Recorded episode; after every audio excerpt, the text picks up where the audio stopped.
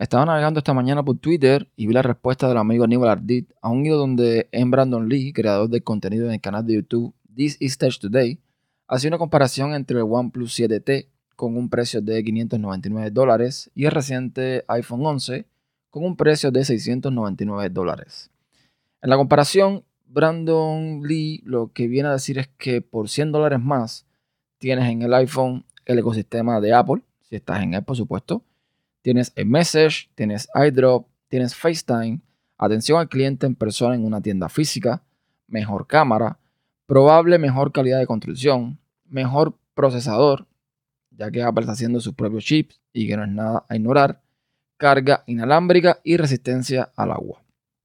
Pero como todo, lo que Brandon no mencionó, y aunque estoy de acuerdo con él algunos de sus puntos, es que el OnePlus 7T por ese precio, 599 dólares, ofrece cosas que el iPhone 11 no ofrece por 699, como por ejemplo la pantalla AMOLED a 90 Hz versus la LCD a 60 Hz del iPhone, 8 GB de RAM versus 4 GB de RAM del iPhone, 128 GB de almacenamiento de entrada versus los 64 GB del iPhone. Y bueno, sobre la calidad de la cámara, habrá que esperar a ver reseñas, porque esto, no sé, esto puede ser variable. Entonces, eh, ¿qué hago como ventajas para el iPhone? Resumiendo, pues la resistencia al agua, la atención al cliente en tienda física, la supuesta ventaja del chip A13 sobre el Snapdragon 855 Plus. Y digo supuesta porque hay que ver si un usuario final realmente ve una diferencia en cuanto a potencia en sus, digamos, acciones cotidianas con respecto a ambos procesadores. La carga inalámbrica es otra de las ventajas del iPhone frente al OnePlus. Y por último, iDrop y iMessage. Y es de este último, de iMessage, del que quiero hablar en el episodio de hoy. Soy Ernesto Acosta y estás escuchando Podcast Inside, un podcast más de tecnología en mi red personal tupodcast.com. Como les decía, Aníbal respondía a este hilo eh, diciendo que aunque está de acuerdo con varios de los puntos que menciona Brandon Lee, pues eh, lo que él entiende es por qué carajo nombran iMessage, ya que para él eso no es ventaja, sino que es una cagada. Eh, está claro que esto, por supuesto, genera un pequeño debate sobre el uso de iMessage en Estados Unidos y cómo esta plataforma, que es propietaria de Apple, crea diferencias y aislamiento entre usuarios de iPhone y Android. Porque aunque iMessage tiene soporte para el ya anticuado y obsoleto SMS, cuando un usuario de iPhone recibe un mensaje de Android, la burbuja con el texto, en vez de salir azul, como sucedería cuando un usuario de iPhone le escribe a otro usuario de iPhone, pues sale verde. Y un verde bastante molesto.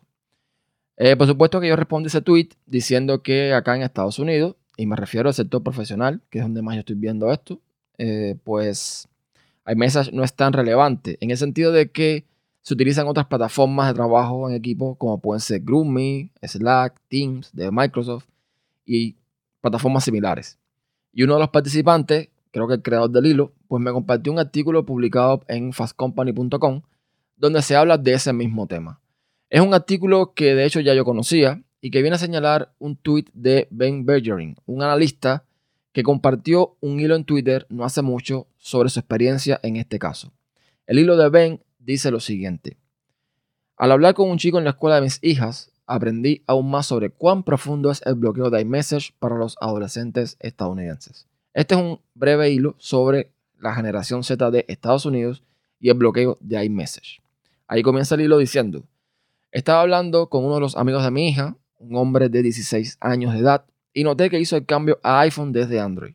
Habiendo hablado con él antes, sabía que era un chico Android por autoidentificación, Así que me sorprendió que saltara. Cuando le pregunté por qué hizo el salto, sonó un poco arrepentido. Todo se redujo a quedar fuera de los chats grupales. Su cita al pie de la letra fue, comenzaríamos un nuevo chat grupal y el grupo se daría cuenta de que yo era la razón por el cual el chat sería verde y ellos comenzarían otro chat grupal sin mí. Me costó creer esto porque a menudo estos chats grupales se usan para la escuela como parte de una clase los niños tendrán una conversación grupal solo para esa clase con sus amigos para hablar sobre tareas, proyectos, etc. Sin embargo, él me aseguró que se quedaba fuera de estas charlas grupales. Específicamente, estaba siendo excluido de los chats grupales porque estaba en Android y puso el hilo en verde. Es difícil de creer a veces hasta que lo escuchas, pero el bloqueo de iMessage es real. Finalmente, había cosas que le gustaban de iPhone, pero echaba de menos su Pixel 2. Fin. Como bien indica el artículo de Fast Company, este problema no es algo reciente.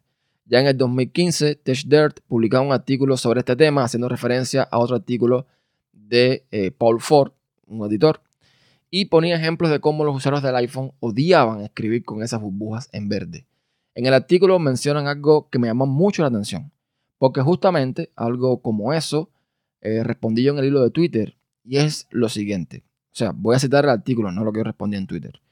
El artículo dice, Apple ya debe saber que la gente de las burbujas azules se burlan de la gente de burbujas verdes. Y supongo que si trabajara en Apple estaría muy emocionado con esta reacción. Después de todo, que es un amplificador de marca más poderoso que la presión social. Si las personas que conversan en burbujas verdes comienzan a sentirse relativamente pobres o socialmente inferiores porque optaron por usar una supercomputadora de bolsillo menos costosa que las fabricadas por Apple, eso podría conducir a la venta del iPhone. Pero creo que las burbujas verdes feas son el resultado de una decisión de producto de espíritu mezquino, pasivo-agresivo, comercializado de una manera mezquina. Ciertamente no es una crisis en el capitalismo. Esto no quiere decir que Google sea bueno y Apple sea malo. Ambos son enormes estructuras que tienen tanto poder que pueden fabricar sus propias realidades. Las burbujas son una cosa sutil, pequeña y tonta, pero son experimentadas por millones de personas. Eso amplifica la decisión del producto en una cosa sutil, grande, seria, pero aún tonta. Las personas que están tuiteando sobre burbujas verdes están siguiendo el ejemplo de Apple. No tiene precedentes.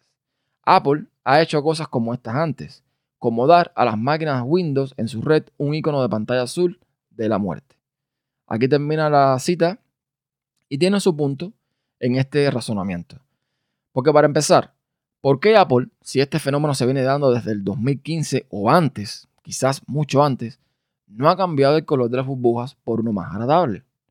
¿Por qué realmente el color que, que usan es un verde tan feo?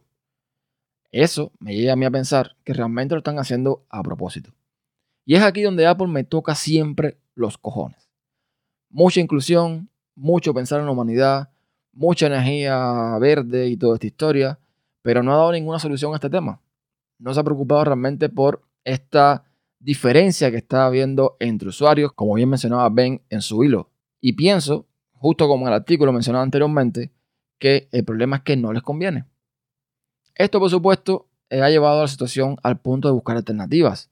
Es por ello que en Estados Unidos, aplicaciones como Facebook Messenger, WhatsApp, pues eh, no sé hasta qué punto, porque aquí el uso ha sido creo que bastante nulo, y eso es el comentario cuñado del día. Y Telegram tal vez también está cogiendo un poco de auge, pero bueno, aplicaciones básicamente alternativas a iMessage están siendo la solución para estos usuarios que de alguna forma están siendo excluidos. Y es que, como les comentaba, en el sector laboral como tal, iMessage no creo que sea una aplicación muy relevante cuando tenemos, por ejemplo, como ya mencioné, Teams de Microsoft, tenemos Slack, tenemos GroupMe y tenemos tantas otras que sirven para este fin. Yo comentaba en otro episodio de Podcast Insight titulado sobre la Samsung Tab 6, la Meet Band 2 y la democratización de la tecnología, algo muy parecido. Dejaré el episodio, eh, el enlace en las notas del programa. Y es que Google licenciando Android y permitiendo que otros fabricantes lo puedan usar en sus terminales, de una forma u otra ha permitido que muchas personas tengan acceso a la tecnología. De alguna forma la ha democratizado. Algo que Apple, con sus altos precios, sus altos supuestos estándares de calidad y sus productos premium, realmente no permite. Y es una realidad. Y Google, en este caso, lo vuelve a hacer. Ya que con Rich Communication Service por sus siglas RCS, esta brecha que hay entre usuarios de Android y iPhone podría cambiar si y solo si Apple lo implementara también en el Message. Y por supuesto quitar el colorcito verde que hace la diferencia. Pero el problema es que RCS solo lo está impulsando mayormente Google. Samsung también, pero tiene sus características. En fin, es Google en Estados Unidos quien más lo está impulsando. Si Apple también lo hiciera, pues ya creo que se hubiese implementado esto hace rato.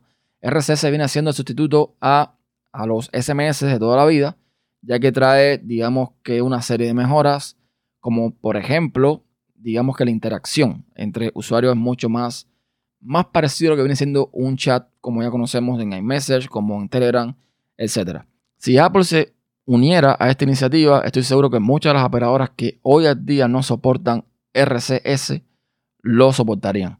Porque, aunque nos guste o no nos guste, Apple en este país tiene muchísimo, muchísimo peso. Pero, como dije anteriormente, supongo que para ellos es mejor no hacer nada y que los usuarios se pasen al iPhone para que disfruten de iMessage. Otra solución que me parece también bastante factible y también viene de la mano de Apple es que lancen iMessage para Android.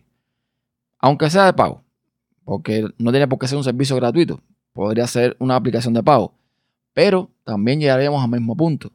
No convendría, porque entonces Brandon Lee, por ejemplo, tendría que quitar iMessage como uno de los puntos en su comparación. Nada, esto es mi opinión con respecto a este tema. A lo mejor es mucho por donde abordar, a lo mejor es mucho por donde debatir. No sé realmente eh, si Apple en algún momento ha dado una, una, digamos, versión sobre esta historia, si ha, se ha justificado, si ha lanzado algún anuncio. No sé si realmente están haciendo algo para de alguna forma llevar iMessage a otras plataformas o para corregir todo este rollo, pero yo en lo particular no he escuchado nada al respecto. Quizás si se le pone un poco más de presión, pues no sé, a lo mejor las cosas cambian. Y nada, ya saben, pueden dejarme su opinión eh, usando todas las vías de contacto que tienen en tu podcast.com barra contacto o el formulario de comentarios que tiene este episodio en tu podcast.com. Gracias por escuchar y hasta la próxima. Chao.